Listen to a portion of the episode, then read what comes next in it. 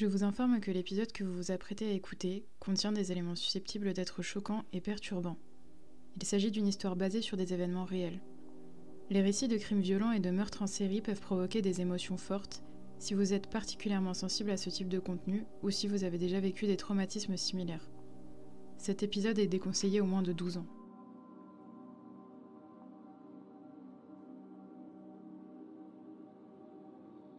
Edmund Kemper, également connu sous le nom de l'ogre de Santa Cruz, est un tueur en série américain né le 18 décembre 1948.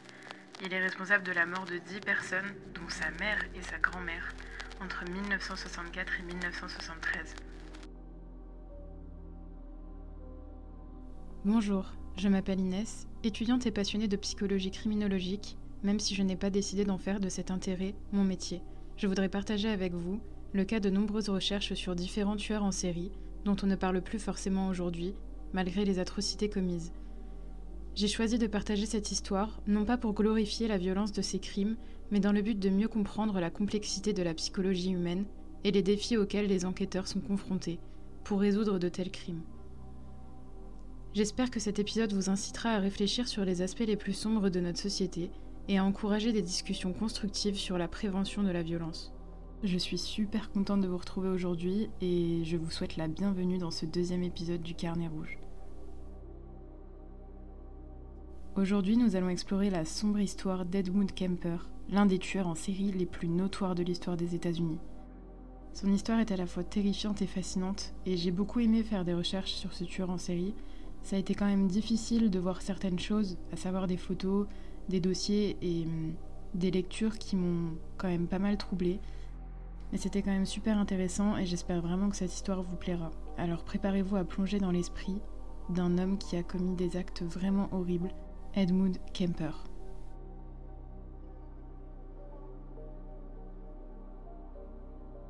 Afin d'amorcer le contexte et les détails des crimes qu'il a commis, nous allons dans un premier temps nous intéresser à son enfance.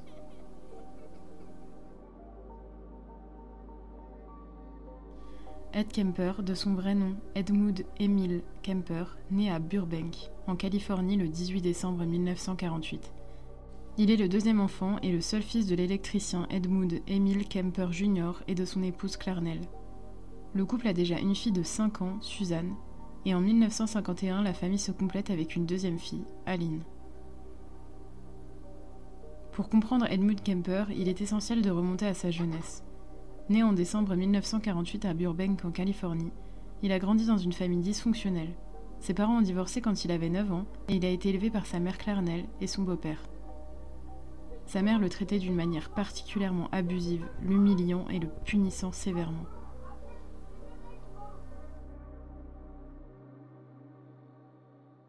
Dès son plus jeune âge, Kemper a manifesté une fascination malsaine pour la mort. Ses premiers actes violents impliquaient des animaux, mais il a rapidement basculé vers des actes encore plus sinistres envers les humains. Ses victimes étaient principalement des femmes, souvent des autostoppeuses, qui croisaient son chemin.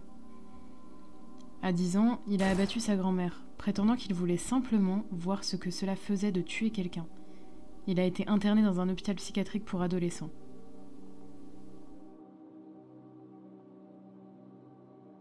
Ed Kemper dira j'avais l'impression que le monde entier m'en voulait, que je tenais le mauvais côté du manche. J'accumulais des frustrations et un gros désir de vengeance. Nous habitons au Montana dans une maison qui possède une cave immense. On aurait dit un donjon. J'ai 8 ans et mon imagination fonctionne à plein régime. Il y a un énorme fourneau de chauffage central avec des radiateurs et une tuyauterie qui font beaucoup de bruit. Je suis captivé par ce fourneau. J'ai l'impression que le diable y vit. Ces bruits inquiètent un gosse de mon âge. Le diable partage ma chambre à coucher et il séjourne dans ce fourneau. Parfois je me réveille et je regarde, fasciné, la lueur du fourneau qui brille de façon étrange. La nuit venue, mes sœurs et ma mère montent au premier, où elles ont leur chambre. Moi, je dors dans la cave. Pourquoi?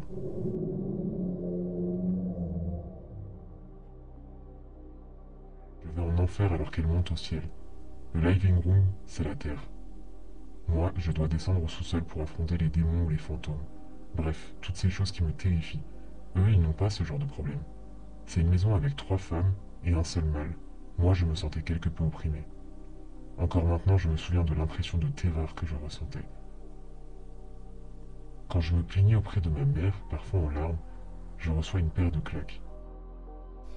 Qu'est-ce qui cloche avec toi? T'es vraiment une poule mouillée Dans les années 70, Edmund Kemper a commencé sa série de meurtres brutaux. Il ciblait principalement des jeunes femmes, en particulier des étudiantes.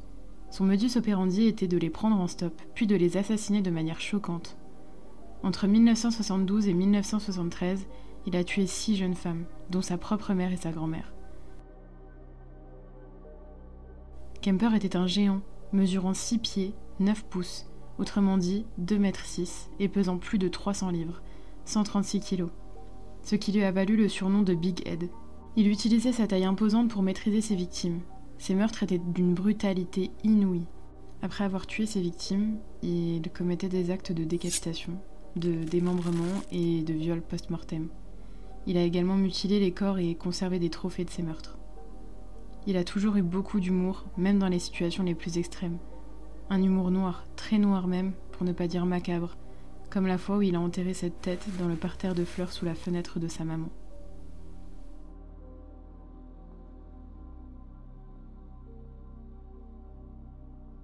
Le meurtre de la mère d'Edmund Kemper est l'un des actes les plus horribles qu'il ait commis.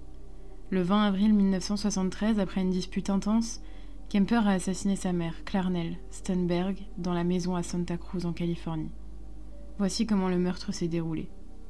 Kemper et sa mère entretenaient une relation particulièrement tumultueuse. Comme dit précédemment, ils se disputaient fréquemment et Kemper éprouvait une grande rancœur envers elle. La dispute du 20 avril 1973 a pris une tournure mortelle.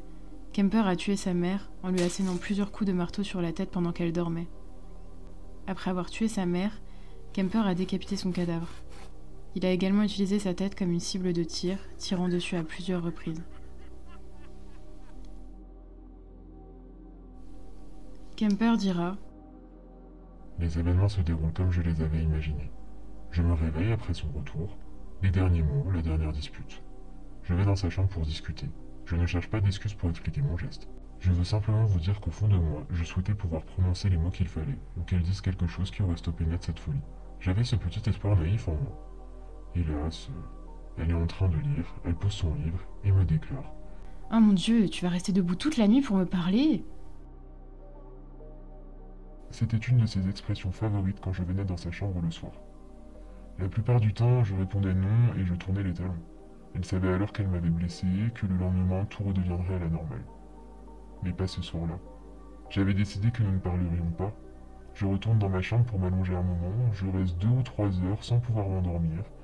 Il doit être quatre ou cinq heures du matin.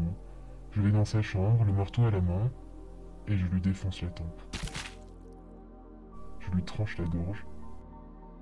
Je soulève le menton et lui découpe le larynx avant de le jeter dans le vide ordure. C'est vrai, quoi, depuis que je suis tout petit, elle a jamais arrêté de me hurler dessus et de m'engueuler. J'ai toujours considéré ma mère comme quelqu'un de très impressionnant, un être quasiment indestructible. Elle a eu une influence considérable sur ma vie au final et je suis très surpris de me rendre compte à quel point elle est vulnérable.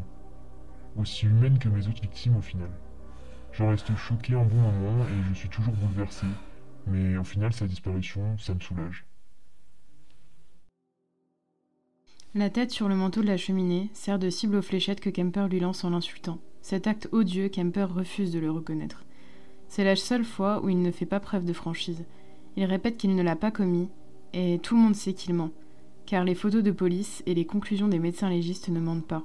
De même, il rejette l'accusation d'acte nécrophile sur le corps de sa mère. Pourtant, on a toutes les preuves. Quand je parle d'acte nécrophile, je parle bien du fait que quand Kemper a découpé la tête de sa mère, il s'en est servi pour avoir une relation sexuelle de manière orale.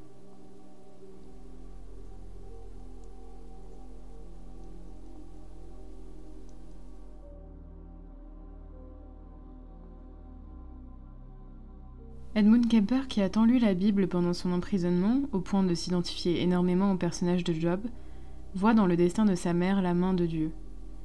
C'est même beaucoup plus qu'un symbole selon lui. Quand il y réfléchit, il pense que cette main, c'est la main gauche du Seigneur. Ed dira Cette main, c'est la main gauche du Seigneur. J'ai toujours considéré ma mère comme une main sur ma vie. J'ai toujours considéré ma mère comme un être formidable, quelqu'un de très féroce et sinistre.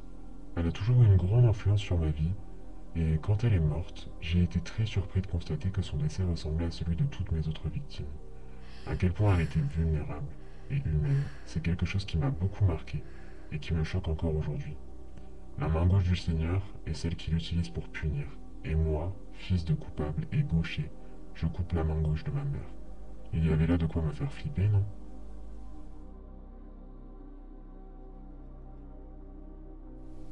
Finalement, après le meurtre, Kemper a appelé la police pour avouer son crime. Il a attendu patiemment que les autorités viennent l'arrêter. Cet acte monstrueux a marqué la fin de la série de meurtres de Kemper, et il a été immédiatement arrêté et inculpé pour le meurtre de sa mère. Il a été reconnu coupable de meurtre au premier degré et condamné à la réclusion à perpétuité. Le meurtre de sa mère est souvent cité comme un exemple frappant de la cruauté et de la violence extrême dont il a fait preuve. À l'époque, la peine de mort en Californie avait été suspendue et Kemper a été condamné à la prison d'État de Vacaville. Des experts en psychiatrie et en psychologie ont étudié Edmund Kemper de près pour comprendre son comportement. Il a été diagnostiqué comme ayant une personnalité antisociale et des tendances psychopathiques. Sa capacité à manipuler les autres, combinée à son absence de remords, le rendait extrêmement dangereux. Après ça, en 1973, Kemper a tenté de mettre fin à sa vie en avalant des médicaments. Cependant, il a survécu à cette tentative de suicide et a continué à purger sa peine derrière les barreaux. Au fil des ans, il a accordé des interviews à plusieurs documentaristes et journalistes. Ses récits détaillés de ses meurtres ont alimenté la fascination du public pour les tueurs en série. Il est devenu une figure notoire dans le monde du crime. L'histoire d'Edmund Kemper est un exemple extrême de la noirceur de l'esprit humain. Son enfance traumatisante et son comportement sadique soulèvent des questions sur la nature de la criminalité et de la psychopathie. Son cas a également joué un rôle dans le développement de la psychologie criminelle et du profilage des tueurs en série.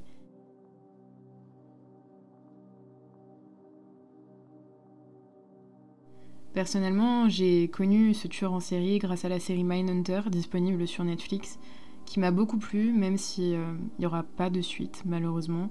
Euh, il me semble qu'il y a une ou deux saisons, mais que c'est pas terminé et qu'il n'y aura pas de suite. Il est très très bien décrit, euh, dans cette série. On voit vraiment le point de vue du FBI euh, qui a pu s'informer et apprendre beaucoup de ce tueur en série. Euh, parce que bah, forcément, avec un QI de 145, je pense qu'il est plus facile de comprendre sa psychologie intérieure et, et de l'expliquer au FBI. Donc voilà, ça a été vraiment un tournant dans l'histoire de la criminologie. Et j'avais vraiment envie de parler de cet homme-là parce que il était très intelligent, très manipulateur, il savait ce qu'il faisait, mais ça restait un tueur en série.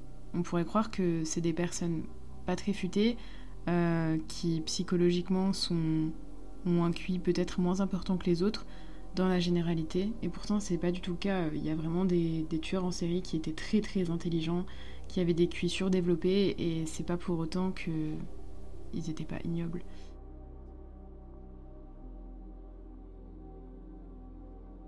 J'espère vraiment que ce podcast vous aura plu, qu'il a encore été une fois assez clair pour vous et euh, on se retrouve dimanche prochain pour un nouveau podcast et j'espère qu'il vous plaira tout autant.